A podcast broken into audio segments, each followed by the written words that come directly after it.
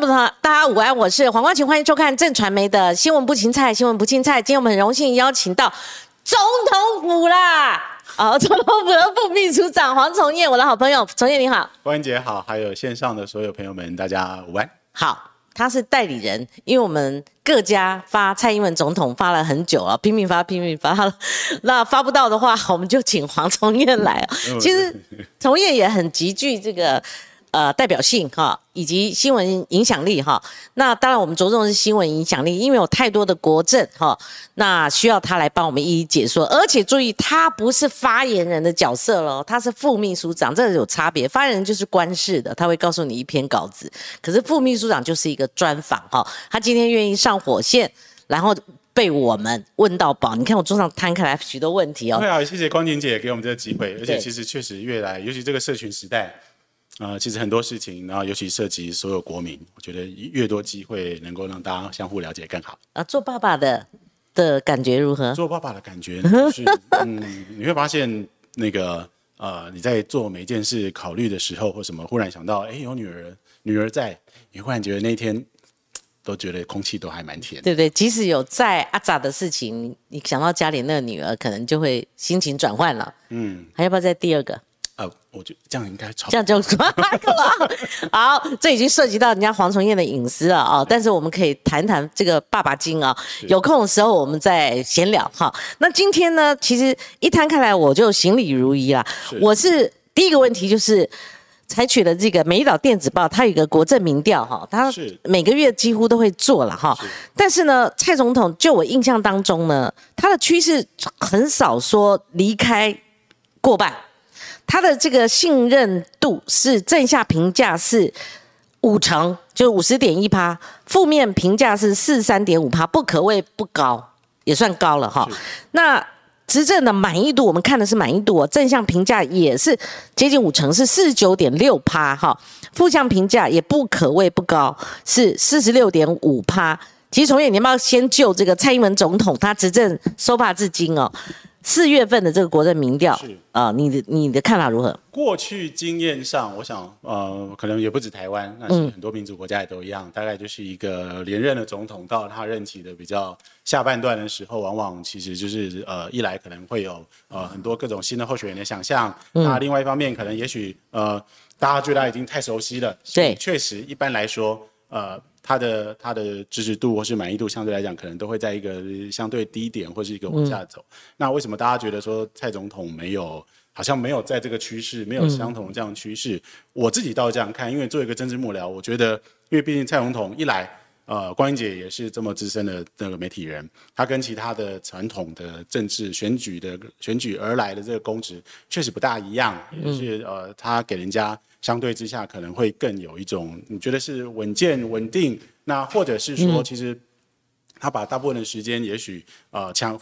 呃都花在他的国政的工作上面，嗯，所以给大家相对之下的印象是，哎，他你看到他的时候，他可能正在做某些事情，嗯，然后好像某些事情呃，也许推进，那也许正在沟通，也许正在做什么，所以整体上，我认为他会给人家多一些些，相较于呃一般这些选举的公职或什么，也许多一些的那种。多出来的额外的那种，嗯，我说信任感吧，或者是你会觉得相对稳定，总是有人在忙个什么事，嗯，至少替我们在忙。那我觉得也许这一块是维持它呃稳定度整体的支持度到一定。但是我觉得另外一个层面而言的话，我觉得呃，或许我更想这样谈。其实我觉得过去这几年啊，不管经历过百年的大疫情，嗯，那或经历过，其实也是几乎我看是工业时。革命以来，或者网络革命以来的这个，包括美洲贸易战之后，整个全球的经济结构的大转变。那这几年，坦白说，我反而认为，其实是台湾的全体的国民这几年在因应上，其实呃，好像我们走出了一条跟过去不一样的路。嗯，那是相对之下，也许我们因应疫情应的好，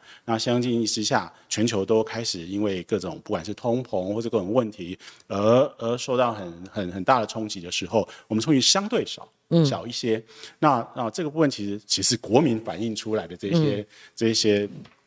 临临临临危不乱的这种感觉，呃，最近其实很多国外的访宾，那国外的访宾每次遇到遇到遇到我们遇到总统，他都会想要问，哎，你们就处在这个前线，这个第一线，不管是我们说是这个民主跟威权的第一线上，那为什么你们可以？那我觉得这一块是因为。也许我这是我们的日常生活啊，所以相形之下，我们好像觉得啊，就这样来吧，就嗯球来就打，啊，水来土掩这样，啊，所以呃，我觉得整体来讲，应该是一个呃。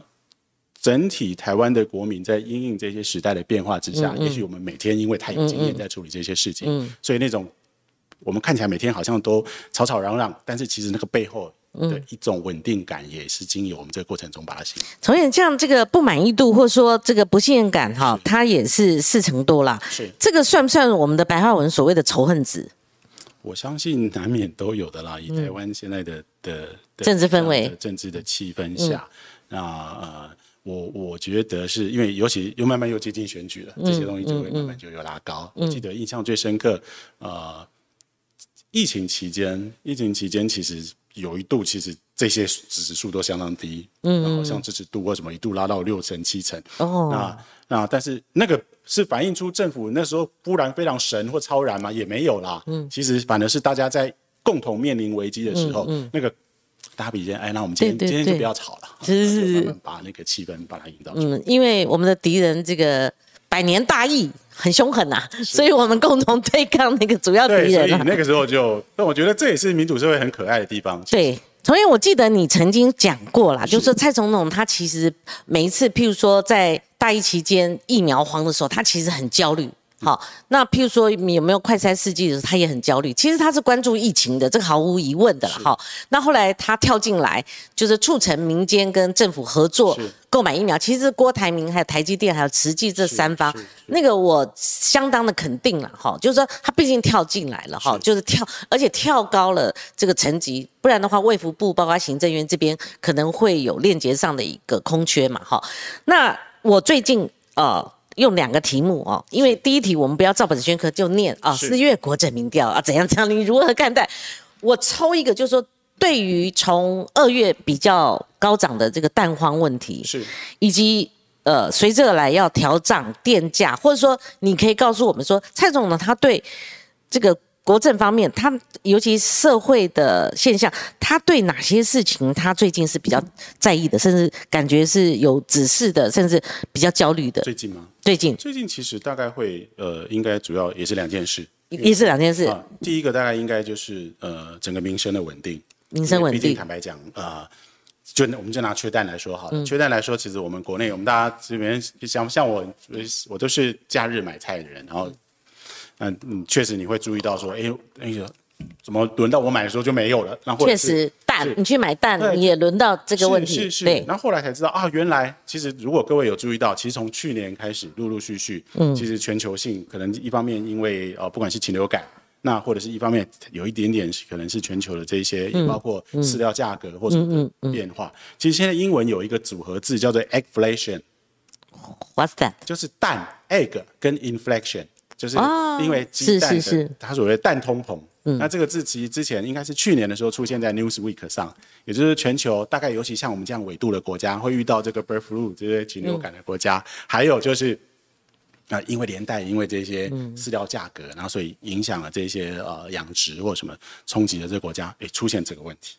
那呃，所以这个是一个例子，嗯，但是还有其他的例子，因为其实还包括很多其他的民生，嗯，因为其实从最基本的，包括我们的用电，嗯，啊，甚至包括我们的用油，嗯，那这些都价格忽然间又尤其又有东欧又有战争在发生的情形之下，所以怎么样在呃做一个好的控制，嗯，那并且让国民在这里面受到的冲击最小，嗯，那这个会这个会是我呃这两天因为刚好跟呃我们在欧洲的那个呃外交的同仁，嗯，啊回来呢跟他们一起聚餐，那他们就说，哎、其实他们其实在过去在欧洲的街上，他们说，哎、哦，以前欧洲的街上哦，这个冬天的街上空气大概就是很冰凉的，嗯哼，现在有木炭味，哦，为什么？因为烧没了，因为你不会，你不不敢开电暖气，嗯。然后不敢开瓦斯，因为贵是倍数的，嗯，也就是可能它一个月要多了将近将近几百欧、几千欧的这些能源的价格，所以很多家庭都去重新再去用砖造弄了那个木炭的炉子，然后开始去开始砍树，然后开始嗯，了解，对，那呃各国有不同这些阴影，那所以总统其实很开很早期间就开始注意到这些现象，所以包括说呃也还好，刚好这几年政府的财政算是有一些嗯，有一些余裕，所以包括这一次的这个呃，我们怎么运用我们的税基盈余，里面相当大的部分用在补贴油跟电，对。呃那其实就是希望说我让民生的整个这个冲击降到最少。嗯，如果比方说假设在意大利它的电价涨了两倍、三倍，那 我们不行啊，我们基基本上还是要把它维持在一定的程度以内，那让大家受到冲击最小。嗯，就是除了蛋价啊，不不是蛋价，蛋荒跟电价、民生整体民生跟你说两个就是这呃呃，就一个就是包括物价，就是总体民生供给总体民生供。那这个这个部分的另外一面，嗯其实就是包括我们现在总体经济的的状况，嗯因为你也要减少因为这些事情造成对大家的冲击，嗯造成对这些产业的冲击。嗯啊、那所以这个时间点，比比方说呃，就在呃陆续以来，大概我们也开始跟一些产业各做各种沟通，包嗯括说，诶，那你们现在因为这些原物料上涨。啊呃，政府还可以再多做哪些事情？那帮助大家在嗯那蔡总统他怎么做？嗯呃，就是行之于外的，像那个黄崇岳很会行塑嘛，好，那个影像是历历在目，就说那其实我就是把我有参加过的会的现场还原而已。就有时候他会睡不着，有时候他会闷闷会念，或者有时候他很焦虑会走来走去，这我自己自己随便是画画的了哈。他他他行诸于情绪上，或者说他实际上作为他跳进来做，情绪上，我随便举个例子好了，因为其实不久前那个呃呃阿富汗地震，这个这跟国内政情没有直接关系。对那那个是按那个阿富汗地震，那哎忽然没多久，总统电话就打来了，说那个阿富汗那个地震的事情，我们有做什么吗？嗯嗯，我当下当然 就是不知道在高发生要到底要做什么啊是呃，然后呃，我想说，哎，总统怎么那个 这么这么关心这件事对情？他为什么？那他其实后来我问他说：“哎，那因为外交部有在了解说现在第一个呃现场的状况，然后第二就是呃，如果我们想要做哪些事，可以联络什么单位，因为毕竟阿富汗跟我们没有直接的关系。那他说，你知道那个冬天那么冷，嗯，如果如果在这个状况有那么多房子都倒了，你知道我们动作每慢一天会影响多少人？是是，那他是同人道样的关怀，嗯，同同样的道理，其实在，在呃这一些呃，包括在那个呃，比比方说呃前一阵子呃，因为这些民生物价的部分，那总统会很关心说，哎，你不要以为这个只，你不要以为说我们别人涨了十块，我们涨一块就没有关系。嗯，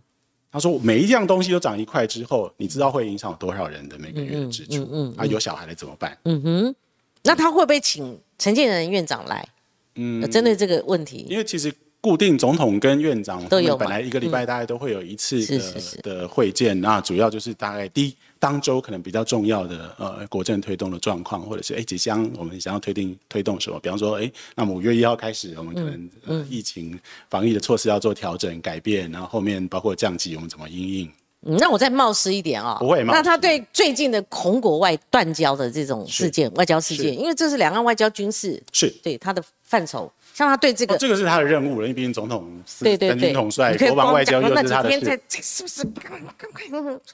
打电话，它或者讲其实是交代？嗯当然很多块了啊，一一块当然是说第一个我们对这件事的掌握程度，嗯但我们很早就知道说那个中方一直不不断嗯。的透过这些方式啊，尤其坦白说，因为疫情后很多国家在经济上，嗯，那或者疫情后其实很多国家在内政上也都有一定的松动，或者是那确实也因为这样，其实北京动了蛮多手脚，嗯希望说哎也花多花点钱把你拉来，或者做做哪些事是啊，那这个一直在掌握中。对，嗯那所以一来是你对必须对这个每个阶段的状况是有掌握，嗯那到了最后，比方说，诶，那那个那个可能有去无回点在哪里？比方说，有些东西是我们不能接受的。对，比方说呢，最后，诶，他要你跟他喊价比赛，嗯，抱歉，作为一个作为一个国家，就尤其民主国家这件事，我们不能这样做，而且真的你这样跟他丢钱，你也丢不赢人家。嗯对啊对这个没办法嗯真的这样丢，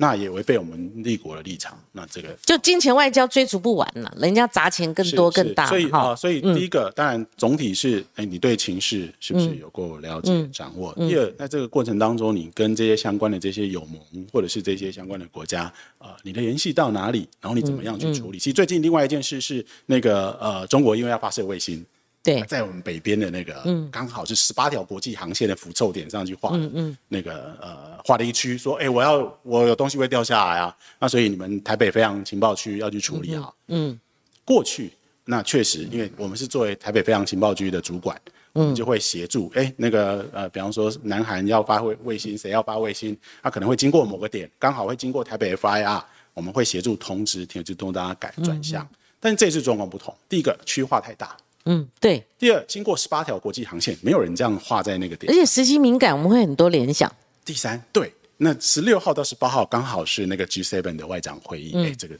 这针对性太高了，而且比较尴尬的是，十六号当天那个美国的那个国务卿刚好就要从越南坐飞机，其实就会经过那十八条航线之一，嗯嗯要要要到要到日本去开会。那在这状况下怎么办？嗯，第一个，总统当然要知道这件事，嗯，因为、呃、我们知道这件事跟他通报，然后怎么进行。第二，那我们策略是什么？嗯。哎，过去这个可以吞下来说，哎，那基于服务的立场，你要发射卫星，我觉得。但是第二，你说这个要一次要给我关三天，范围拉这么大，影响这么多航班，很抱歉，这次不行，嗯，我要跟你抗议，嗯嗯。那同时我也通知所有这些相关的国家，受到影响的国家，嗯，很抱歉，这个不可以，那这个要，嗯、那所以也事实上，我想任何有理性决策的的的这些团体、单位、国家，到最后他当然就会。呃，他当然后最后就做了调整了，其实二十七分钟了，因为过去以来类似像这种原来就是中间有一些动运作动作转折，那当然呃，当然就是包括说总统跟总统的国安团队有在这个当中，嗯，呃，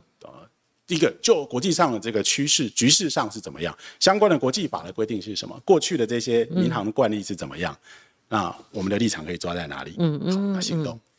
那你们了解中国到底它目的是何在？它这么大的动作是为什么呢？因为因为另外一个时机点敏感，有蔡总统他访美嘛，见了麦卡锡，那个刚好是就在军演后面嘛，对对，又又在排在军演后面嘛，其实这个目前有两说啦，国际上大概两说啦。那一还是有东西掉下来。我看到国际的这个啊，其实嗯它就是射，它是发射卫星，卫星是会火箭会有好几段，因为它长征系列的火箭大概有三段四段吧，那所以它会沿着它发射的途径的时候，它会有一段一段这个推进的段嗯会会掉到海面上。那各国发射其实一样，我们像我们如果自己在做那个呃飞弹的试射或什么，其实我们也做同样的通告，只是我们不会在国际航线上做这件事了。嗯那这个是很很基本的责任。那这件事大概目前两说，一说当然就是说有点像啊、呃之前外界有在猜测，就是中国的那个、呃、间谍气球到美国去的时候，那也许是他的军方发了，但是他并没有让外交单位说，哎、我们做的这件事，嗯，那以至于他可能会有中国的政府那么大，也有可能有那个手眼不协调，或者彼此间没有协调。好。那另外一说，当然是说，哎，会不会他一来军演后，那二来知道其实 G7 的外长会议之后，紧接着五月份又有 G7 会议，也在日本，嗯，在广岛。今年都会以印太地区的安全当讨对。论重点、嗯，感觉就冲着我啊，那我去画一个看看，这样，嗯哼。嗯，只是这一次他可能也没这次可能也没想到这个，嗯，了解这个崇彦，你看他说事情哦，很实很实哈。那当然，我们今天像我才吃前面的这个前菜，我就觉得嗯不错，delicious。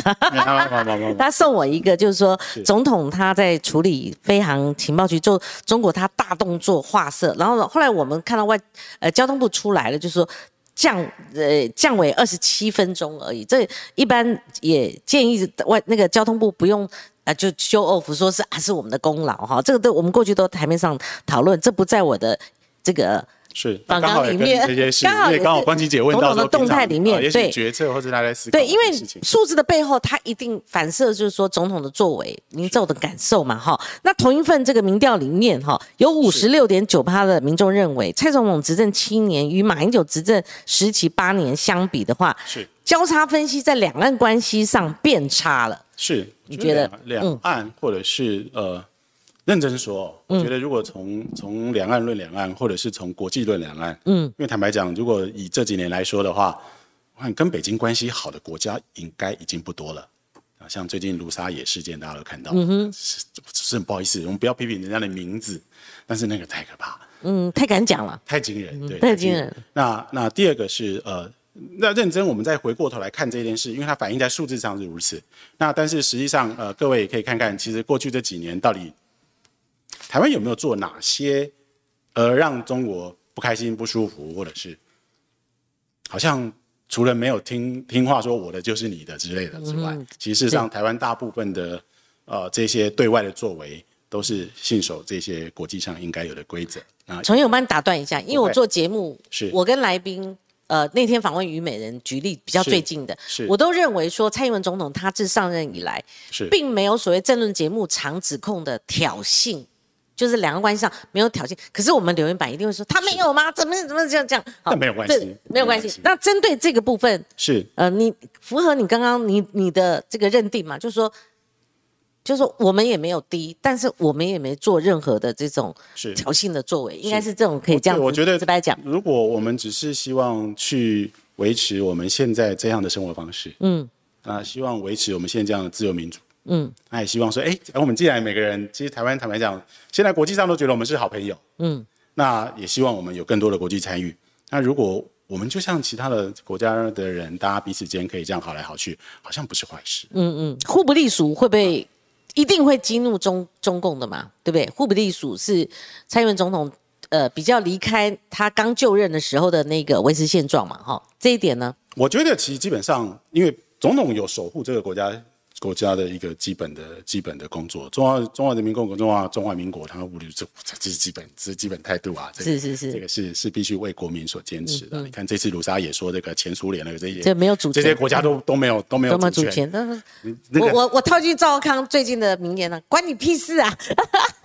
而且会引引起很多的争议纠纷，作为一个前新北市民，我是有感的。对不对？你也是有感，碎啦，我们都是新北市民啦，关我们屁事啦！哦，你要讲这样粗粗粗的话，我觉得真的关我们屁事嘛。因为毕竟，毕竟我们每一个每一个公职的任期，如果以台湾来讲，每一个公职是四年，四年是一千五四百天，一千五百天呢是。是是，那这当中，也许我可能在一百多天，我就、嗯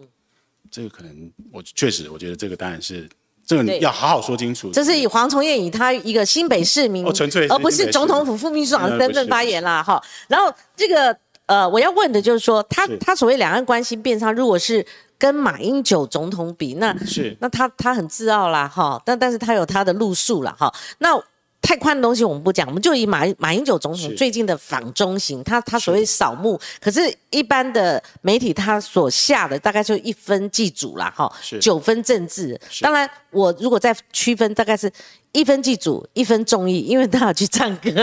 去他们综艺节目，但是九分。当然是政治啊，因为他本身是我们的前中华民国的总统嘛，他不可能甩开这个身份的。那他也见了国台办的官员跟地方的这个所谓的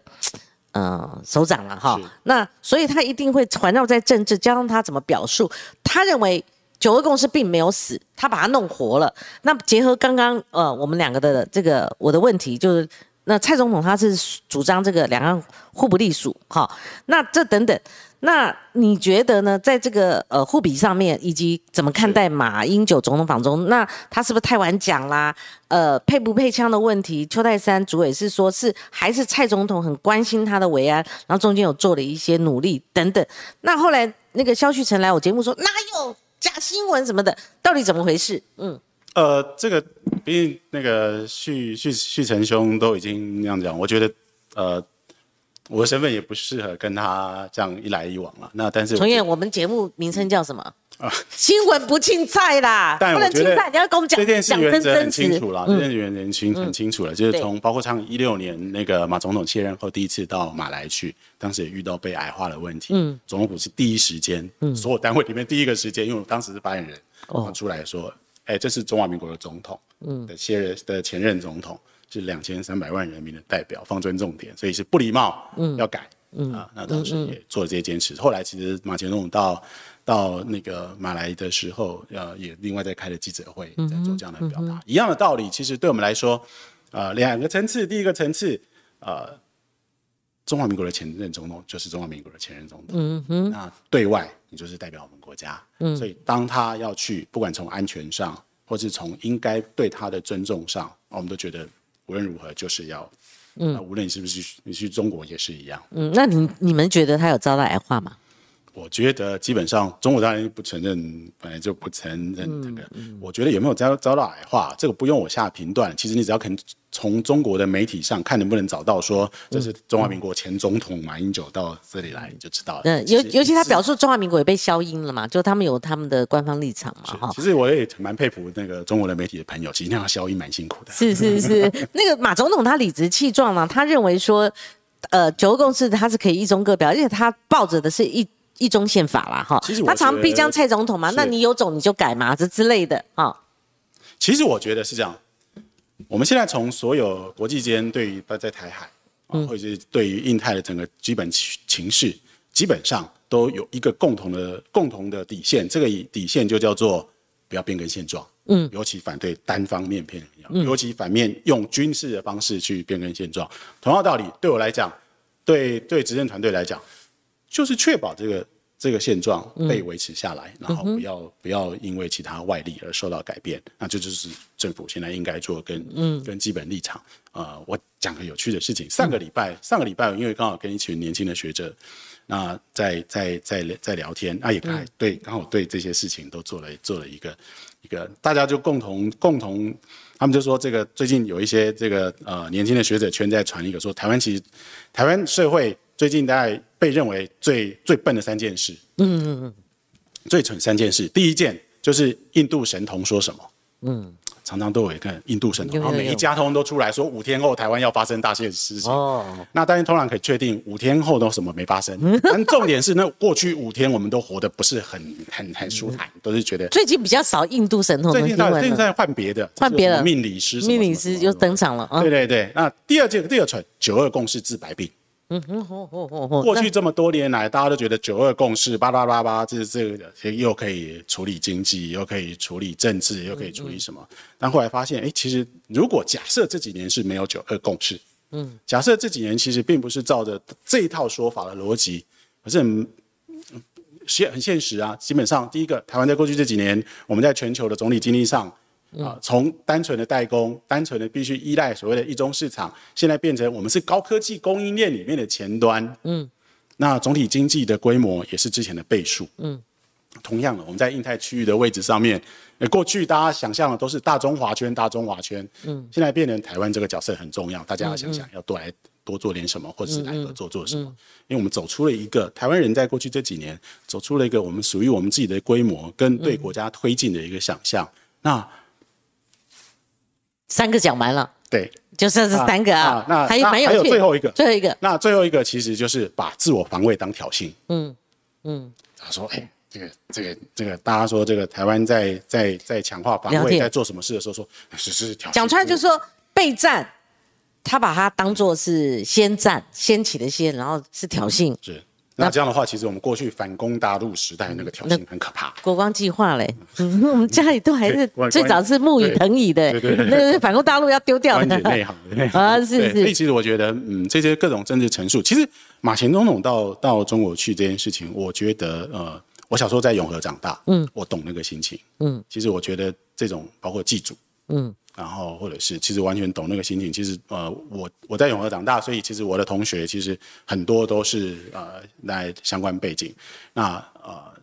对于他们的上一辈，或者是在过去二战时间以来那些苦难或是理想背景，嗯那个心情是点滴在心。那所以这个部分，我觉得这一来不要说是人之常情，我觉得。以他现在这个年纪，其实他有一个机会回到他的父祖，我觉得我其实是也也也也同样同理，我也会觉得感动。蔡总统有没有针对马英九访中行有任何的评价，或指示你们要发什么新闻稿，或者要做什么动作？嗯，倒没有，倒没有。一题都没有，而且其实我觉得私下谈的时候，他反而是觉得说，那那其实他他想要他有这个祭祖或什么这个，他反而是尊重他的祭祖的这个人道。他唯一有关心的是说，他确实是有关心说，那这样的话，卸任总统的安全或者这些领域，我们要怎么进行？那有学者认为，马英九访中行是缓和两岸关系。其实隔天回来就宣布军演。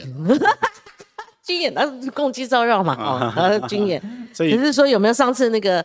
佩洛西来的时候，这个不能算在，这不能算在这件事上面了。那当然也不能，我认为也不能纯然就是算在所谓的所谓的总统访美身上。因为坦白讲，中国的军演，其实坦白说，中国是在在台湾周边每天军机军舰绕。很抱歉啊，在日本列岛也是军机军舰绕，嗯，他在对马海峡也是军机军舰绕，不要更不要说南海了，嗯，所以其实。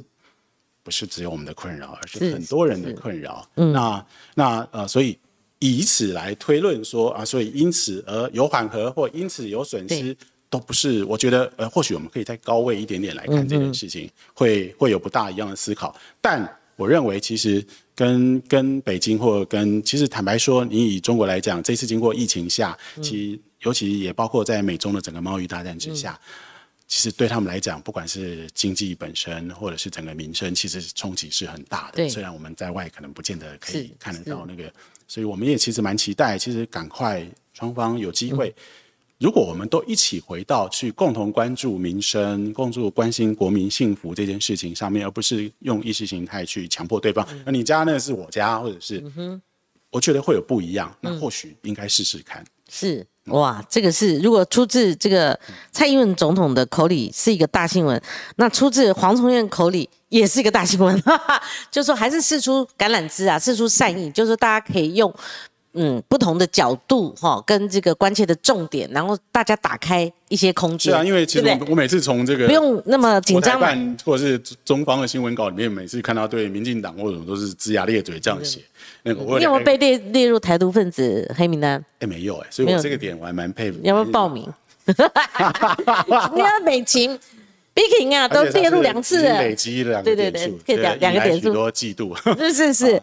那同一个学者他也评价这个蔡英文总统访美啦，哈，难有重大突破。他这个不是负评是，他的意思是说哈，我们看原文就知道了，就是说前面呃所营造的台美关系已经好到不能再好的地步，所以那个空间就已经快到天花板了，说难有再更大的突破了哈。所以从业你可以帮我们行述上，就说那个。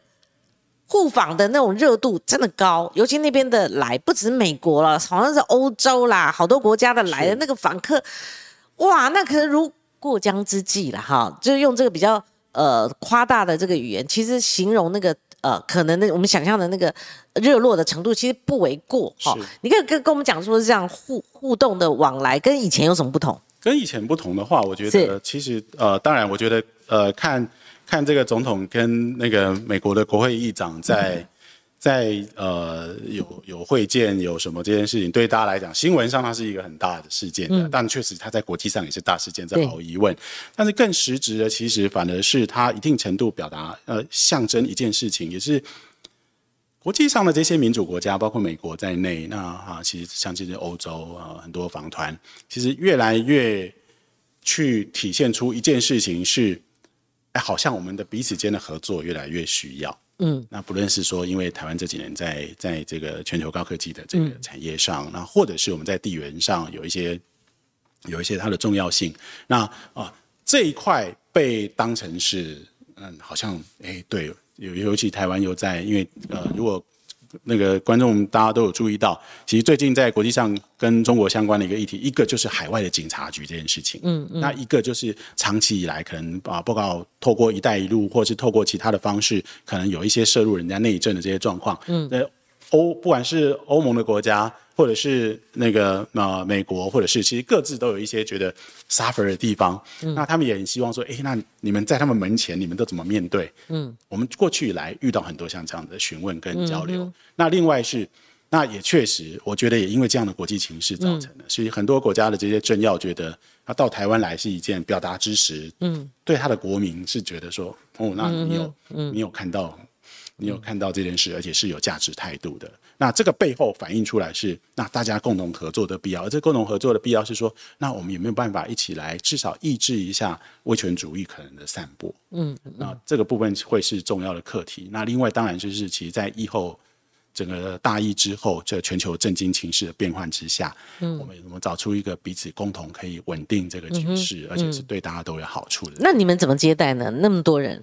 接待，啊。接待其实现在几乎就是 精精锐，不是精锐，就是所有人都精锐进驻，就是就是啊、像呃现在不得闲因为嗯。访谈真的多，那所以其实很多时候，尤其你也不能只是在那边排排坐，行礼如仪，那所以很多时候其实因为来都是谈实质的问题，所以其实几乎是所有部会。嗯，都有机会参与到。那从总统、副总统、院长，然后有时候可能是国安会，那大家都要根据不同的主题去去跟他们接触交流，然后去、去谈。啊呃，所以嗯，几乎我看大概就，所以过去这段期间，其实我们的外交同仁非常的辛苦，因为啊，当然一方面其实不少人也表达是他们做外交官这么多年来也没有接待过这么多团，是是，啊。而且要带到总统府，哎，是。呃，可能要带到蔡总统办公室，也要带到副总统办公室，要分一下，不然太多了，有太多头啊。有些时候，那也许呃，比方说他们因为毕竟跟总统或跟副总统谈的时间还不够长，他有一些特别的议题，想要知道一些背景或什么，对，其实甚至我们都还要参与这些。好，崇彦，你可以跟我们这个说明一下，就是说，因为麦卡锡来不来，当时候在舆论平台上面掀起了一个讨论的高潮啦，也是是他的 issue。因为先前有裴洛西嘛，好，裴洛西来了，但是他是毕业旅行，但是对于麦卡锡来讲，那不一样哈。那所以呃，原先是。呃，连黄介正就是国民党事务部国际事务部主任，他有去访问国会，呃，那参众两院的，是。然后也接近了那个麦卡锡周边的他的测试也好，智囊也好，他得到讯息说麦卡锡是要来的，他是有高度可能在今年访台的，而且连国民党都认为说 why not？好、他们认为这个是某种程度是正向的哈、也没有说有在呃为了选举哈、然后有负评。那后来为什么一个转折，就是说，哎，是蔡总统他借着出访，然后入境美国，其实称为过境，好，就是说跟麦卡锡有那一会。那另外就是说，蔡总统他到底有没有就是说要去国会演说，或者说退而求其次回母校，像寻这个过去李登辉前总统回康奈尔，或者是马英九总统回他的母校哈佛大学，这些的行程安排。这个有点有趣，因为其实有关总统这次呃过境美国，其实一开始有各种故事版本，啊，包括说他要去康奈尔演讲啊，包括他要到国会演说，包括等等等。但呃，这个都基于一个假设是，我觉得这个在做这个故事之前，其实他没有做的一个功课，就是其实过去如果从，因为我大概是从一六年一直到一九年，这过做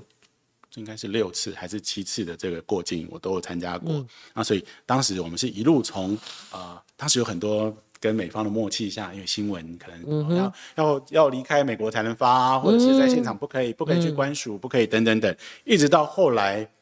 呃，美方不管你去哪里，反正那你新闻也可以即采即发。那经历过这么大的改变，所以呃，其实我们在一九年的时候就已经去过学校演讲过了。那所以呃，为什么一定要选择康奈尔，或者是呃，也许有些人基于想象，他觉得说，呃，这个就是要像当年这个李前总统，所以在康奈尔讲了一个什么？那那，但我觉得想象有点多。但如果他对于说这一段期间，我们从一六年一直一路到现在以来的，包括台美间的这些交往互动，呃，比较了解，他就应该不会从这里去推。那相对之下，当然他也许会说，哎，那有没有去 DC 呀、嗯有没有去国外演讲等等等。我我我自己觉得，其实基本上外外外交。你本来就是同时要权衡所有的安全议题，本来就是要权衡各种情势在内嘛。你说去年那个呃佩洛西议长来啊，中国做了一个这么大的、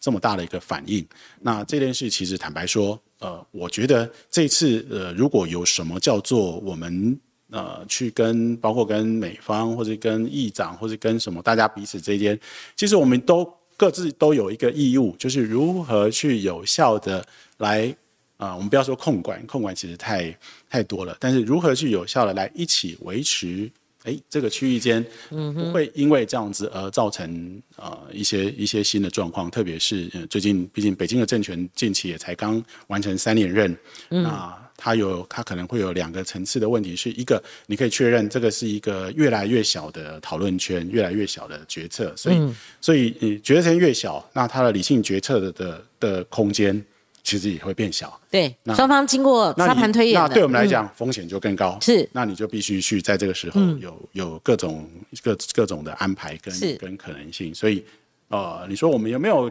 考量说，诶，如果如果呃做了哪些安排，会有不同的风险，或嗯是这些风险怎么管控？当然有啊，一定要都是经过、经过考虑。那但是我觉得总统在呃议长刚上任没多久，嗯，诶，刚好我们有一有有一个行程去，然后双方呃呃有机会见面，我觉得这个安排很好。那尤其又刚好是在。刚好发生在这个呃最近这个呃俄乌战争后，那全球的一些大家在担心这些威权主义的、嗯的的发展状况之下，选在雷根图书馆对，颇有意义。你你觉得有意义？因为什么六大表保证的原生地，对不对？是好，这个是有意义的，而不是说那个是他的麦卡锡的他的选区，他的家乡啊，很偏远啊，呃，那个没有什么其他的意思啊，我那个真的离市区还蛮远的，嗯。蛮蛮远的哈蛮远。但是有就是取雷根任内的一些外交进程，是，那当然，雷根当时也有等于是说，在冷战期间，嗯，那其实冷战期间，其实坦白讲，当年的呃美苏或者是所谓的那个、呃共产跟民主的对立，其实是很高，嗯，那但是雷根总统当年还有包括当时的这些呃这些领导的团队，他能够坚持这些价值到底，嗯嗯，以至于最后柏林围墙终于就塌了。对，所以有特殊选择、特殊意义的嘛。好，这个安排，这个在外交敏感度上面其实是很细致的哈。那下面我直接就问了哦，那当然就说呃，美国的呃，不管参众议员或共和党、民主党，因为现在共和党当家的时候，他们会弥补先前可能在军售为呃美国呃，不管你用推销或者是为台湾争取的这个路径上的不足，好、因为不同的政党谁当这个议长，这是有不一样，我也是听人家讲的啦。哈，我想哇，就是你不能否认他们来其中有一些商业目的，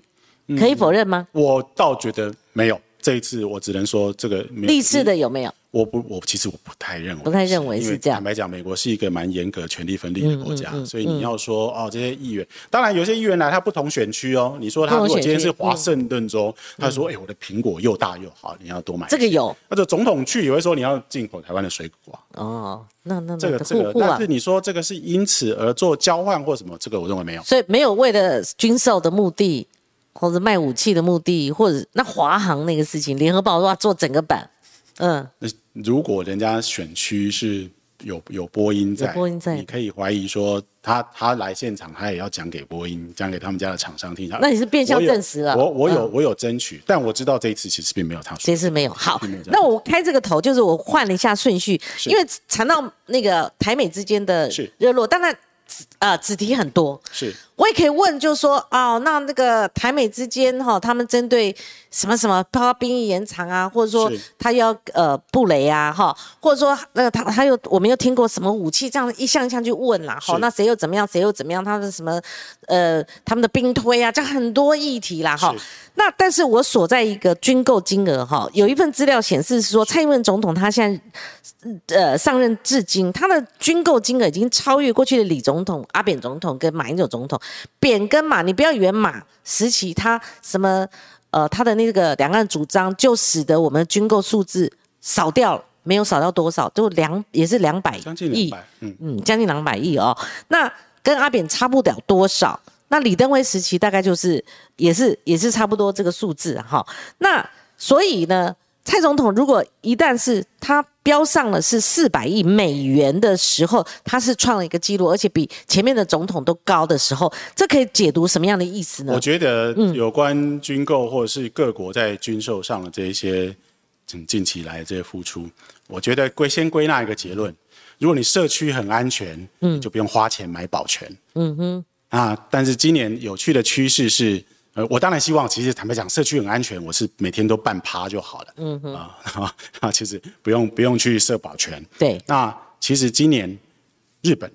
嗯。日本大概是过去几年来国防预算最高的时候，而且还要再加高。嗯，南韩过去几年，它应该是十多年来，嗯、也是军费呃拉到最高的时候。嗯。菲律宾菲律宾不要说了，菲律宾不但增加，而且他还跟美美方谈了一些基地。对。现在目前为止应该是到今天二十七，明天二十八，肩并肩，明天二十八结束，也就是二十年来最大的演习。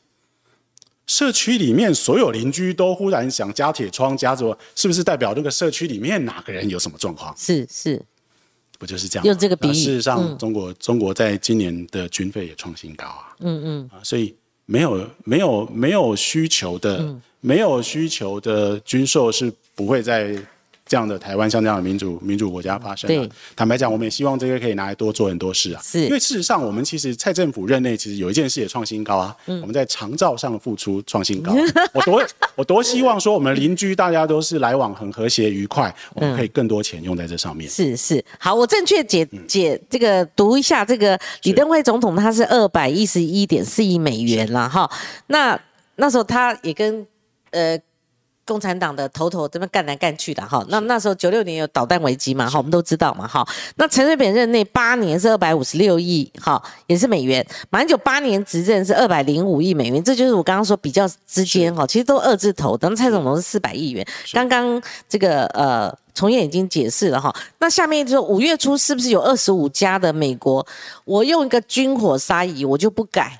就问用最这个媒体报道最激烈的字眼，我来问从业，是是不是有二十五家什么美国军火鲨鱼要来台湾访问？那这个是不是把台湾当做大肥羊？你看这里说的应该是那个这个人家写的啊，我也不知道他写的是什么意思。美台商会的美台商会有有一团来，是我觉得这个时候就是其实这件事交给财经版会比较清楚。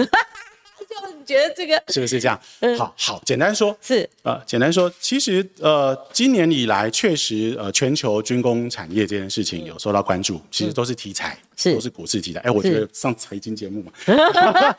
啊，那财经节目是现在很多诈骗的，你这是真的，对对对。然后都都变成是题材，那它主要反映两件事情。第一件事情当然是俄乌战争，嗯，那确实很多国家开始觉得，哎，要好像要强化一下，嗯，因此这个呃全球的这些国防工业开始受到嗯。新一波的注目。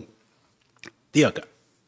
坦白说，其实也跟美中贸易战有关系，嗯。啊，那或者是其实民主国家之间更在寻求安全的关键零组件，哦哦。所以，呃，与其去贴上说他们这次是来卖军火或什么，坦白讲，还讲是他鲨鱼军售这件事情本来就有一个程序，然后而且大家最后都看得到为什么需要，为什么买，为什么那个。那其实这一些，其实与其说他们是来推销，其实他可能更像是来访商，也就是其实，呃，以以台湾来讲，其实大概过去这两个礼拜。哎，这个有在买股票，可是我没有啊。有在买股票的人应该都会知道，其实呃，国内的一些重要的这些跟军工产业可能会相关的股票，忽然间都拉上来。嗯，从通讯，嗯，军用通讯，嗯，从电脑的话，做军用机壳或是军用相关军规的这个电脑，那这个大概是什么明基、宏基之类。嗯，哎，我这不要不要讲那个，所以我就不专业，专业应该讲号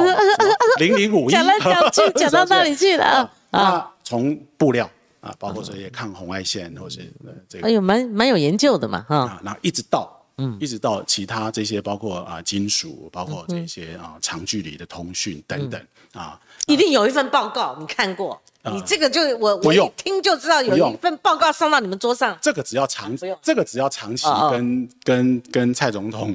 这个从他的重大政策，因为从我从蔡总统。的这几年的政策，你就可以看到为什么这些国家现在需要说，尤其这些产业，大家现在都需要一个呃，可能不是中国制造的零组件，嗯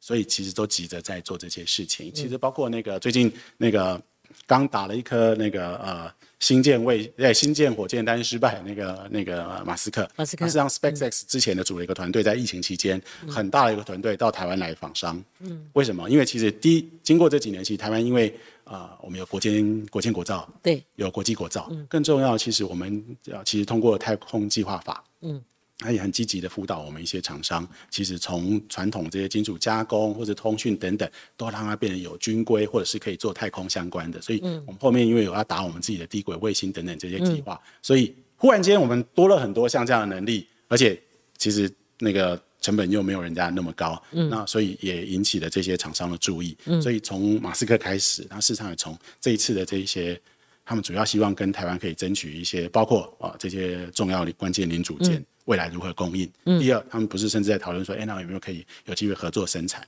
坦白讲，就一个国家的国防布局，这是好事。其实马斯克在。俄乌大战开打了之前，他其实有一些贡献的了哈。那时候有立法委员在立法院问到那个中共有北斗卫星嘛哈，那我就因为这样子访问相关的部会来谈那你刚刚讲那个太太空什么法了哈，然后也也相关的议题也有做访问，但是这这这方面是很专门的啦哈。那既然你提起的，我就想到了一个问题，就是说像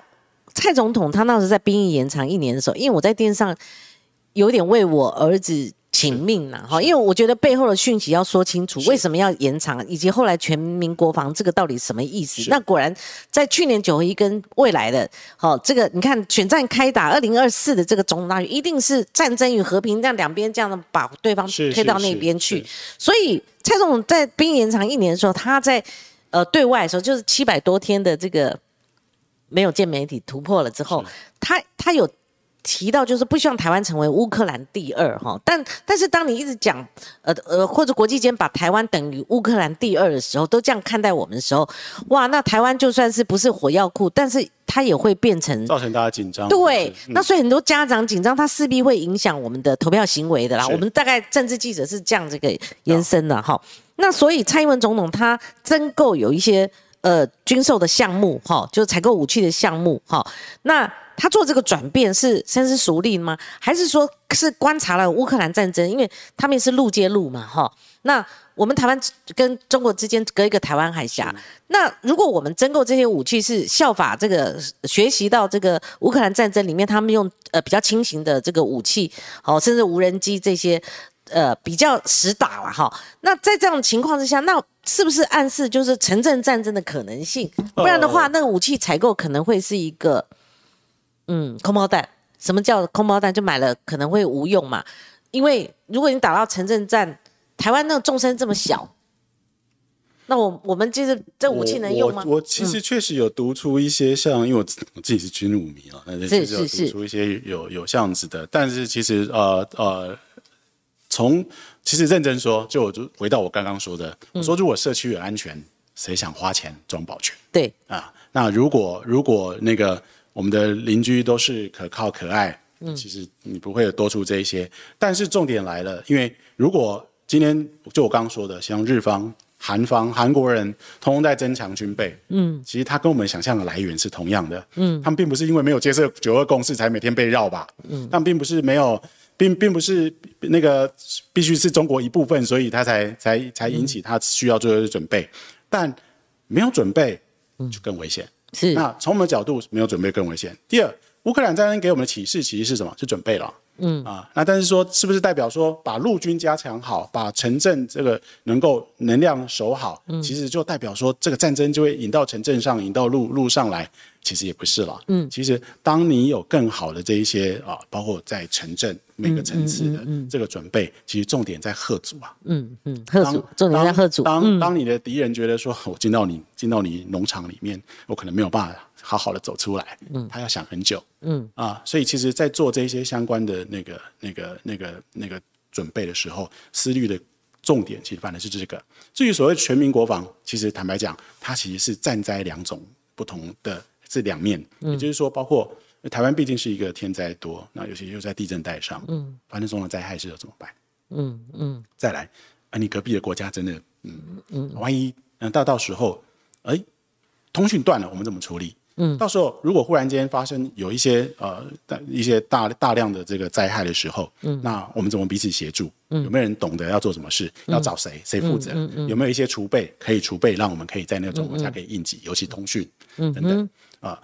好像都很必须啊。嗯，那如果两岸一旦发生战争，到时候就不用法、推出一个法，那个那到到时候该非常时期该怎么样就怎么样。其实那为什么后来要推回去呢？像如果说那比较争议的就是你讲退回去，实物上在实物上确实是拿啊回去再去再去当时对不然太粗糙了是吧？因为相较于原来的法，确实因为法很旧，那连名称都很旧，对对对。精神教育什么对对对，其实他们，那为什么这个时候这么长时间没动，这时候要搬出来是有必要了吗？其实有必要啊，因为它总体来讲，其实是你如果因为你没有办法排除嗯国家任何的风险状态。嗯那你没有办法排除，不是九二公司治百病呢？有时候有天重大天灾的时候，就经过评估，他你认为有必要修法了，是呃，你因应现现况了。是没有错。那尤其你像这次疫情以来也是一样啊，嗯这次发生重大疫情，那重大疫情一发生之后，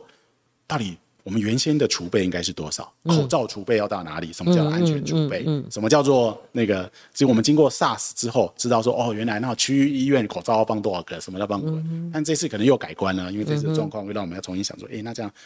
其实那个试剂也很重要，什么也很重要啊。那这些东西要不要能够透过我们的整个全民的这些防卫的概念把它长出来？嗯，那一来让到时候其实中中央政府不需要，或者地方政府不会只有政府的只有政府力量是绝对不够的。嗯，那第二个，现在是社群时代，那在这种很多资讯在混乱的时候。大家怎么样心头能够聊点？要说，哎呀，我现在第一件事是做什么，第二件事是做什么，有一个概念。不然坦白讲，其实我们最近因为呃，广部一直有在在做一些规划，就是说，哎，也给大家一些啊、这种呃紧急状况下的那个手册，一个 guideline 怎么设计，才发现说，哎，很多民主国家都有，哎，嗯，那那是因为他们没有就是有九个共识，没有啦，跟这没关系，还是因为这个二零二三到明年的一月，这个是选举年，暂时先收回去，不管他是出照还是已经修周全了，他在选选举过程中不会退出。进度我来了解一下，好，我的知道其实他们实施在。那问一个擦边球就是。那个有共和党有一个来自生计界，说是制药金童的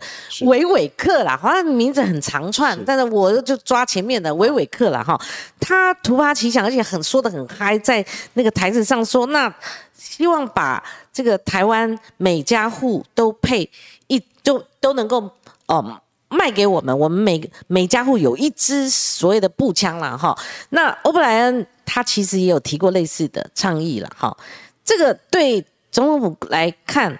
或者国安体系来看，这到底是你们看是跟我们看是觉得说，哎，你卖武器就算了，你看你要么人手一枪，好，这个到底是个笑话还是有可能的？我觉得这背后是当然有一点点是因为那个当天陈院长其实也说嘛，说这国情不大一样，很多人想象的。自我防卫或者是全民防卫，想象对美国人来讲，他家里一定要摆两支这样。哦，但也不是所有啦。其实他们现在反对家里有反对武器合法化了也很多。啊，那这是一个，我认为是国情不大相同。那第二。呃，是不是有很多国家也做了？比方说像瑞士，阿兵哥他在那个服完役之后，其实是把步枪带回去放在衣橱里面的，然后也是紧急召唤的时候你再去啊。你讲以色列也是啊。啊啊，其实以色列也是，其实每个国家国情根据他自己在怎么怎么安排这些紧急动员或怎么状况，有不同的想象啊。那当然，我觉得比比方说刚刚说那个是那个那个呃美国的朋友，他们想象中大概就是那种西部片的这样。我觉得我我也是这样讲，那西部拓荒呢？对，坦白说。这种呃也不用太太太太严肃看待了哈，因为不然的话，我们当然以自然为先。我们台湾什么这边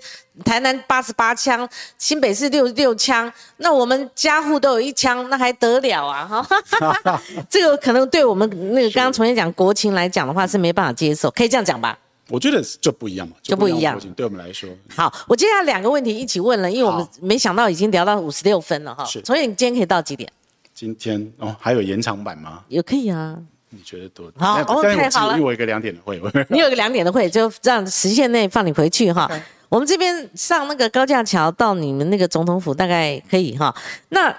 两个英文字母，一个是 ECFA，另外一个是 APEC。是，好，你大概就知道我问什么。ECFA 的颜色不外乎就是中国有动作了嘛，就是他们贸易壁垒的一个调查。那有些人认为说这两回事，有些人说这是 ECFA 可能被废除的前端。那民众党前呃立委这个蔡壁如他说他有跟中国智库他有受邀去谈，人家说不是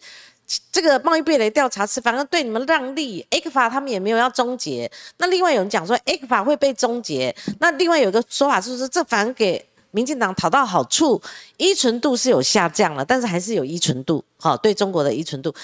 呃，那某种程度是你丢球过来，我刚好可以杀球啊，这对民进党来讲，他们说反而是好处，所以这个从业你们怎么评估呢？我觉得是市场的事情，就是应该回到市场。中国在这几年其实，这尤其美中贸易战之后的很多，后来现在显得相对辛苦的地方，其实也就是，其实市场应该会让它回归市场。就像他已经在在啊两千年左右跟我们先后成为 WTO 的会员之后，如果回到国际贸易的常轨上，你就回到 WTO 的架构下，其实其实坦白讲，对对双方对各方，那其实都是会相对来正确，不管是你对成本、对价格、对税、对什么，其实都有的。那事实上，呃，谈到 e q 也是一样。其实我觉得这里边有一个观念来说，啊，因为其实呃，以台湾，嗯，我觉得以台湾的呃，有人把它直接连接于两岸，嗯。啊，那那也就是说，哦，就是因为这样子，所以可能会被如何如何如何。那其实就如如同刚刚跟光庭姐说，我说，呃，其实过去这几年，嗯，那啊，台湾选择呃，也会选，或者是因为刚好我们在总理政策上，那相对之下，我们让我们的经济的规模跟方向跟过去不大相同，嗯嗯，啊，让选择一个可能，哎，那我们怎么接上现在国际的正在重组中的这些产业结构？那我们自己在高科技的这个。结构上，在其他的这些产业结构上，变成是前端，嗯，变成是增加它的重要性。那另外一块是啊、那在这个过程当中，那我们怎么把原先如果可能会因为各种非贸易的风险，我怎么把它降低到最低？比方说像那个农产品就是嘛，我们现在其实农产品输出的最两大主要国家其实是美国跟日本啊。你的意思说，经过中国呃呃无预警式的开始进我们这个进那个之后，我们从开始分散了是也。就是说，从政府的角度，其实你要想办法是减少可能因此而造成的风险，因为经济就是经济啊。嗯。但是如果经济变成政治的时候，那就是风险的来源。嗯所以如果如果确实后来发生也都是这样嘛，因为中国可能是以政治的理由去去做经济的事情。当然，那我不可能让我的国民持续这样 suffer，或者是其实我就好像、好像有一个人被你永远绑在那边，掐着脖子，我要陆陆续续把他送开来，然后陆陆续续让他们找到一条新的。嗯啊，那所以一来总体其实过去这几年有人说，哎，这个那个呃，台湾跟中国之间的这个贸易依存度还是很高，是是蛮高啊。嗯，那但是其实它的结构已经变得不一样了。比方说我们现在台湾对中国的出口，它七成应该是电子零组件跟半导体吧。嗯嗯嗯，你们也你也没听过中国说它要禁止这些进口啊。嗯，那其实坦白讲，这个有中间有个白话，不是要讲气话，而是说，其实贸易就是互相需要。嗯，所以那个蓝营最喜欢的一个观点就是是说，当初这马英九他开的口嘛，是啊，他就是让利也是让给马英九时代的他的其中一个指标性的一个算是案案案子啦，哈是。那那你绿营为什么满十年之后你不废除呢？你们当时候不赞成呢、其实哎，如果如果回去看那个呃那个 ECFA 那个协议本身，其实所谓的呃过去就。因为其实中国的商务部其实很早之前也提过，他们希望说未来的这些贸易都必须正常化，因为毕竟他们也是 WTO 的会员嘛。对，那这个正常化的过程，随着后来 ECFA 不是有成立一个叫做呃两岸经济委员会，或者是啊、也就是就这个部分来呃逐年去比，比如说双方之间的这些货品、商品，甚至是这些相关的这些往来呃有没有哪些要再检讨或者再做处理的？哎、后来到了一六年之后就没开了，嗯嗯。是我们叫停的吗？其实没有。嗯。，没有，对，嗯所以叫停之后没有经过任何检讨，没有经过那那后过程中开始陆续发生去停台湾农产品，嗯，做哪些说哎呀你这个有毒，这个有虫，这个，嗯嗯，对。那但是一方面，当然我们要据理力争，替我们农民；那另外一方面，当然从我们角度，你就要帮他们想，哎我们有没有下一个好的市场可以去？比方说像新加坡，新加坡现在也是我们高价农产品出口的一个很重要的市场，因为第一个消费能力，那第二个我们的品质就没有输人家，所以放在新加坡市场的时候，嗯，看起来是高品质的市场。嗯那诶，为什么不去争取一个像？嗯，那所以我觉得总体是啊、我还是回到原话，我觉得经济这件事情就经济论经济。嗯，那尤其双方都是 WTO 会员的时候，对大家在这个架构上来谈。那至于说有关那个贸易壁垒调查，其实这件事它政不政治呢？很政治嘛，你就选在那个执政党要隔天要发布那个那个总统提名人选，然后你选在他调查的期限最后一天，是我们明年投票前。哦这样子啊其实，really，其实我干嘛那不艺术啦？那、哦那认真讲，其实既然这是属于贸易的、属于市场的回来贸易、回来市场的规则里面，嗯尤其坦白说，你看今年今年中国的总体经济状况不好，嗯，然后呃像失业状况、地方金融的状况，其实我们很希望说。其实也要给中国人民机会，其实是。哎，最近其实 YT 上有很多像这样的节目开始出现，说有、嗯。有中国的年轻人说，哎，你看我们现在现在深圳啊，现在啊现在那个哪里的泰州厂还是伟创嘛，那他都搬走了，整条街都没人了。呃，就是那个郑州厂附近，它本来有个商店，啊最近也有泰那州，撤掉，最近有泰州，别的地方也有其他地方。OK，啊，我开始发现，哎，这些这些这些 YouTuber 开始有人在讲说，哎，我们不要每天找台湾吵吵架好不好？台上让他们回。因为他们那个国际商展以前都有外国厂商，是你看今年的今年的春交会其实是春交会就是那个啊就是外面好像万头钻洞，好像都要急着进去，就他们自己自曝所以我觉得说里面都没有。从政是这样，就是你从事政治就是这样。你有了权利之后，你的第一个目标是要想象，那你的国民的生活你怎么去改变它？所以从演这应该简单问一句，就是说他们不可能废，我们也不可能废。我觉得基本上，嗯如果持持平而论，双方在这一些贸易上，或者是其实国际贸易都是彼此需要的。哦，彼此需要的，对呀、啊，第二，这本来就有国际的规则，对那越远离这个规则的人吃越大亏。嗯嗯。但是如果属于 WTO，大家都是会员国的话，那就还诸于 WTO 的架构，这很简单嘛。另外一个英文字母 APEC 哈，就是说为什么又又问这个问题，是因为美国二十一位众议员他写信给美国国务卿布林肯呼吁美方要邀请蔡英文总统出席今年十一月举行的 APEC 领袖会议，有这个可能吗？因为以前是就是张忠谋常去的这个领袖会议。是 APEC 是一个是一个，因为它毕竟是一个呃国际的，它是一个多边的，对多边的。那坦白讲，也不是美国政府说，哎呀，我们今年就是用这样邀请就对就可以，这是一个。那所以也就是说，它其实有过去以来一直有一个。啊，包括它议程或者是这些相关邀请怎么进行的一个长久以来的这些做法，那我觉得我们当然就尊重这个做法，也不要忽然间那个啊，那那我觉得国际的事来来来国际跟大家来呃，那但是也谢谢这些中议员啊，其实这些目前挺台这件事情变成是变成是。那个全球很多政治人物重要的事情，我们其实很感谢。是，所以我在耽误你大概八到十分钟了，哈，我们也不用拖太长了。但是我们回到这国内政治了，哈，就是我很快速的问哦，你是不是可以跟我们示意，就进电视案，蔡总统到底有没有介入？没有。这太简短。蔡总统跟行政部门，我不认为有任何人有介入。那那个录音档怎么回事呢？所谓录音档，就谁谁知道那怎么回事啊？那是真的啊！我因为后来有鉴定是真的。我我不去评价那个在在在那那个本身，因为其实很多人很多人也会因为在各种状况下说，哎呀，我跟光晴姐很熟，嗯嗯，我要去跟了解，我要去新闻界跟新闻界的朋友聊天的时候，我也会讲说，哦，光晴姐我很熟，昨天在跟那个咖啡。蔡总统会被。呃，派这个洪耀南啊，不，洪耀福真的去？我认为不会，不会，我认为不会，因为其实很简单。坦白讲，我觉得进电视这件事情啊，我因为我自己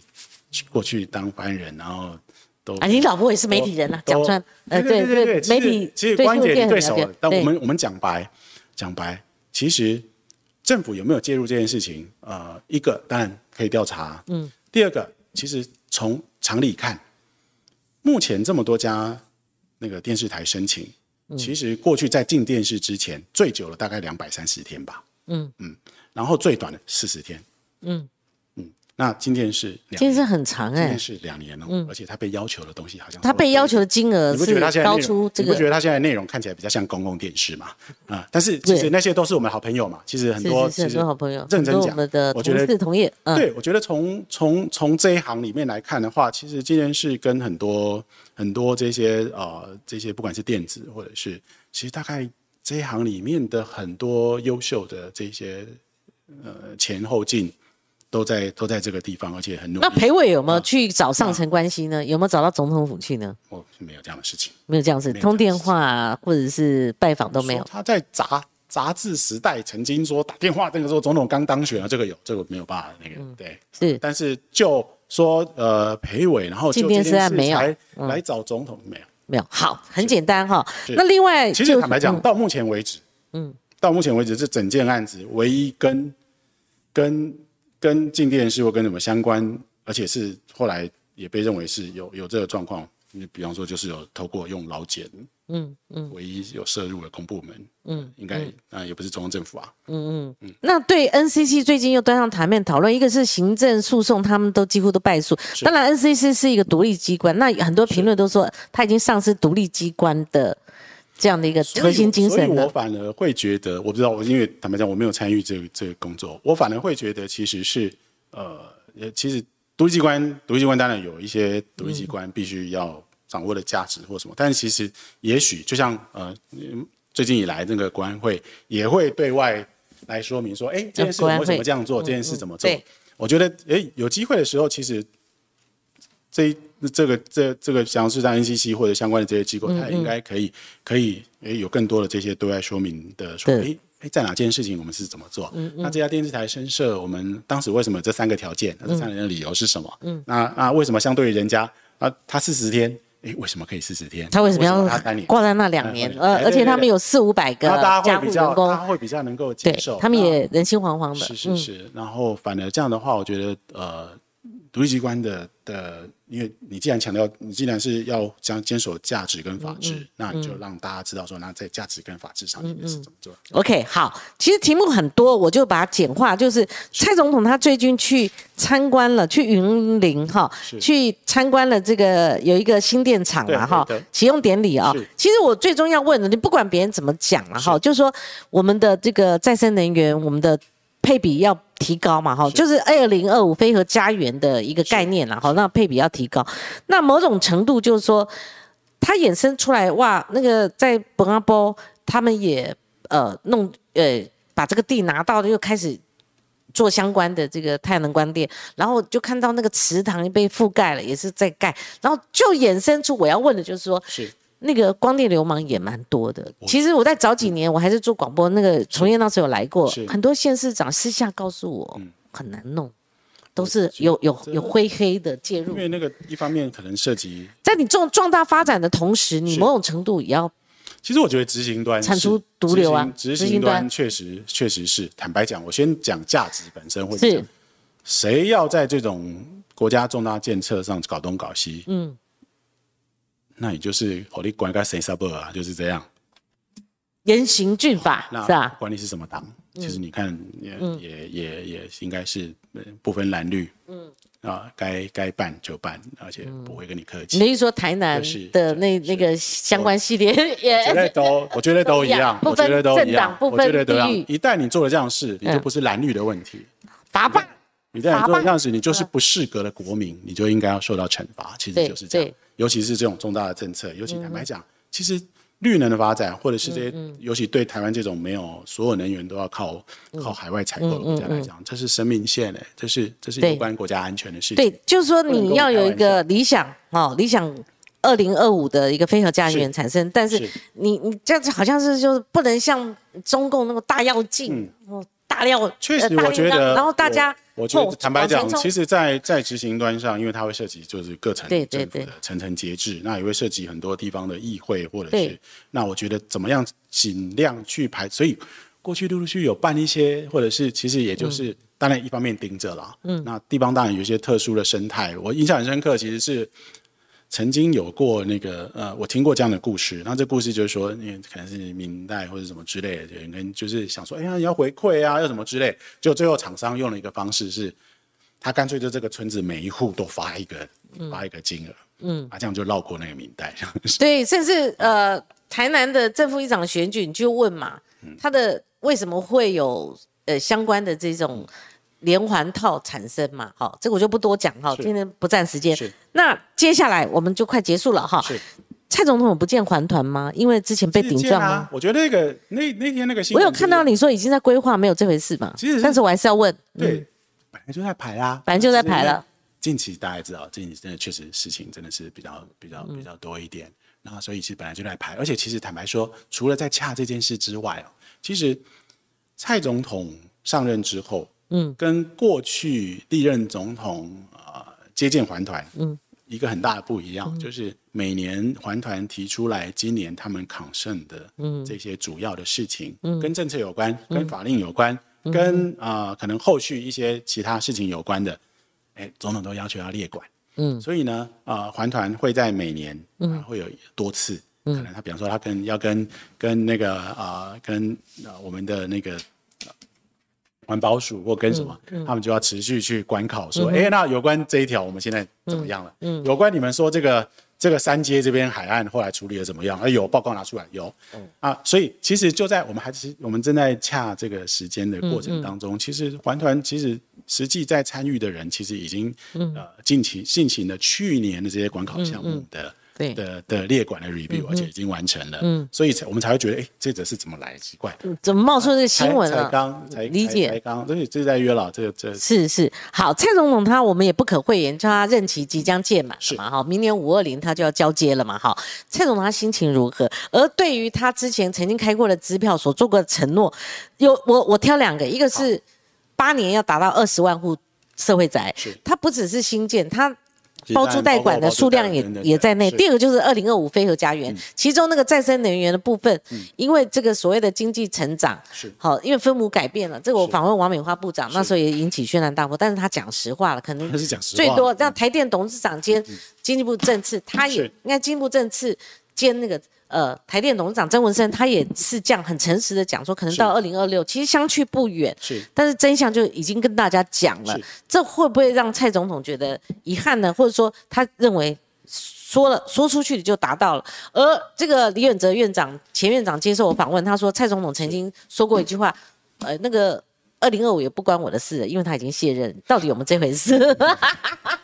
以哎以大家熟悉的蔡英文的个性，他不会这样讲话，不会这样讲第一个可。他言之凿凿哎，哦，那第二个我不要去评评任何批评人 OK 那那那第二个是第二个是那个呃，你说总统到他因为任期这第二任的的的下半段心情，我比较常就是会接会遇到，哎，比方说我们遇到很多事，真的很多，真的还说哦，还好我们这种日子只要再过再过，嗯，但。等一下，五分钟后，他就会说：“哎，你等一下，那个这件事要找谁？那件事找谁？”我说：“嗯。”他说：“那总统就会说，我们现在才剩多少天，赶快把它做好，不然你到时候后面人家接很辛苦。他他他现在嘴巴上会挂这个了哈，也知道了嘛，要数馒头了嘛，对不对？呃，我觉得他反而其实后者是比较多的，后者他会盯一些追进度，哎，这个要到位，你不要等到别人来再让别人去做，对又要搞不好又又又从头来，会对遇到困扰。那我们可以克服的，我们克服。对。好，最后一个是新闻的事件，我觉得或许媒体想要关注，就是韩国总统他出访带科技业随行。是就郭台铭今天到台中演讲的时候，他说：“我们的总统怎么不这样做？我们总统其实有没有这样做过？你说出访时间吗？出访时间就是他其实带科技公司出去啊，中小企业出去啊，哎去投资啊，你不要浪费了，你很难得出去一次。活动上说带科技业或是带这些产业出去，其实有啦，以前就有了嗯一九年，甚至是当时我们、呃在总统在出访过境的时候，嗯，其实就有当时有办的那个呃台美的企业高峰会，嗯嗯，那应该大家看得到的主要的厂商应该都、都在，也包括美方，所以韩国总统是学我们的啦。都是专，不不不不，也，不需要，因为这本来就是，李登辉总统出访、阿扁总统出访，我都跟啊过那。第二。其实时候就有了。第二，第二个重嗯点是，坦白讲，过去这几年啊、呃国际在台湾的投资，嗯尤其这些海外重要公司在台湾的投资，应该都是破纪录。是，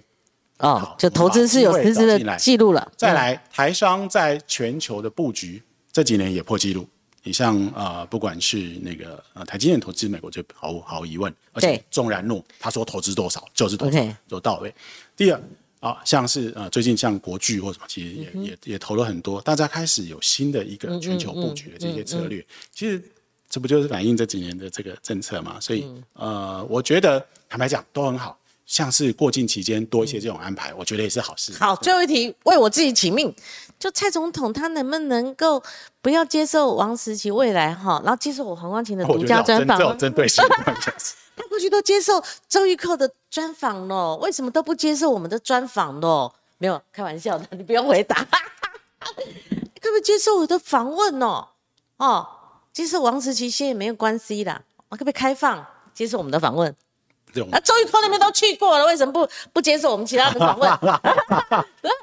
我要不是因为。我要不是因为他曾经打过一通电话，因为那时候的那个一定是你叫他打了，就是不是他他说要打的，他说要打。就我们捐那个冷气机嘛，还有捐钱嘛，就我们还被被送办呢哈。然后蔡总统打，要不是因为有这个电话，还有之前有一次他那那件事我印象深刻，因为他是怎么会有这么离谱的事情？这样，他也觉得离谱。那还有一次，就他还没有当总统之前，有吃过一次牛排而已，不然我这毕生也没听过他声音，呃，也没有面对面讲的话。我们媒体人就是要访问总统吗？有这些。不足或者是地方，一定是幕僚的错。然后每次都烦你，然后说没有没有到底可不可能？那每一次每一次哦都不行对不啊对？我我们来啊！来来来试试看，啊开放媒体访问，不要忘记我哦，排前三家好了，抢不到独家哦。OK，今天非常感谢重燕，但是我们回应几个问题，免得人家说问到宝，但是为什么不回应留言呢？他们第一个哈，就有一个留言说，是原来你看你就要出来嘛。他们 Kevin 过说，原来黄重燕看起来这么年轻哦，那其实我不也我也不年轻了，开玩笑，刚才这这节这么年轻，你看，嗯，一点这个啊啊，还有说谢谢光晴姐的约访，黄崇燕接受访问很值得鼓励哦，这真的，你看这样多出来啊，那那个。顾立雄，呃，国安会秘书长刚刚听崇燕讲说，也要对外啦，哈，也要来我们这哈，我们第一家哈，因为你上次过王子琪的哈，没有了，开玩笑，开玩笑，公开喊话啊！来来来，嗯、顾顾立雄顾律师，他以前经常上我节目哈，那我也邀请过他哈，来嘛哈。好，这个其他的像台积电很多高科技都移到东南亚去了哈，等等，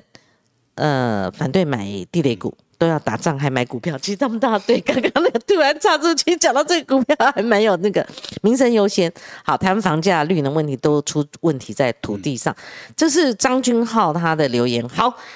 呃，还有注重房价所得比，期待选票考量，从根源改革，这个都是就是这是很从业都听到，因为其实最近。而且我我其实如果各位有注意到，那个有在追剧的人都会发现，你不管看韩剧、看台剧、看那个各国剧，其实大家年轻人关切的共同议题都是，那那那处在鬼。哦哦，对对对对啊，那其实坦白讲，你说像这一次，因为我们刚好国家有一些财政上的这个余裕，嗯，总统确实也第一时间想说，哎，那你赶快那个租金。还有那个那个房贷能够先赶快先先做，所以呃内政部右昌那边的这种补贴政策是。是内政部原生还是蔡总统的指示？呃，内政部应该本来也都在想各种各种方式了。那不过原始的想法其实说想法是一样的，把这些财政的剩余用在做这些，尤其在整个全球通膨的那个海啸状况之下来来来做这件事，这确实是总统原先设想了，因为包括其实也包括交通补助了。对，因为他的想法是这样。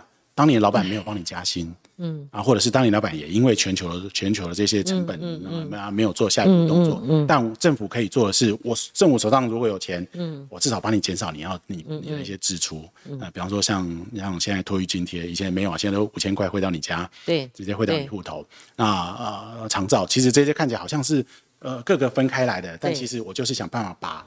你可能要花出去的那钱，帮你尽量把它减少掉，是。好，这就是我们又回到第一个问题，就是说一个呃即将呃任满的总统哦，在美国的呃历任总统，他们常会面临一个 lame duck，就是跛鸭现象，就跛脚现象。可是以蔡总统他这个民调五十点一趴，当然他的这个负面的评价也是四成多啦。哈，这在台湾特殊的政治环境，但是能够维持呃满意度或者是信任度是。接近五成，这个其实很不容易。过去马英九所有九趴的这样的一个既定印象，就是他差不多时间的时候，我还记得是年代所做的一个呃这个民调，当时的社会情境比较不同，对比较不同，因为因为他连任。呃，还没上任的时候，他就有点双涨，从那边江河日下。当然那时候还有八八风灾，整个这很多事件，所以造成他累积到最后，他留下一个九趴总统的一个称号。那个那时候专业民调所做出来的啊，那时候连那个有一个海外的杂志都说，呃，帮不了嘛？哈，帮不了，那是很残忍，很残忍啊！哈，那他现在逢春嘛，哈，第二春，他解禁之后，他就开始。哦，触角就像好多个地方了。当然，我们来不及问他的希腊型嘛，哈，什么有被矮化的问题。今天题目真的太多，希望重现常来。好哦，好哦，好哦。那我们跟观众朋友说再见了。我们下礼拜一是劳动节，我们节目停一天。呃，礼拜二我自己上阵，因为很多人讲说光晴姐想听你怎么评政治，我就自己讲了哈。我们后面都有其他的安排哦。谢谢您的观看，我们下礼拜见，拜拜。谢谢大家，拜拜。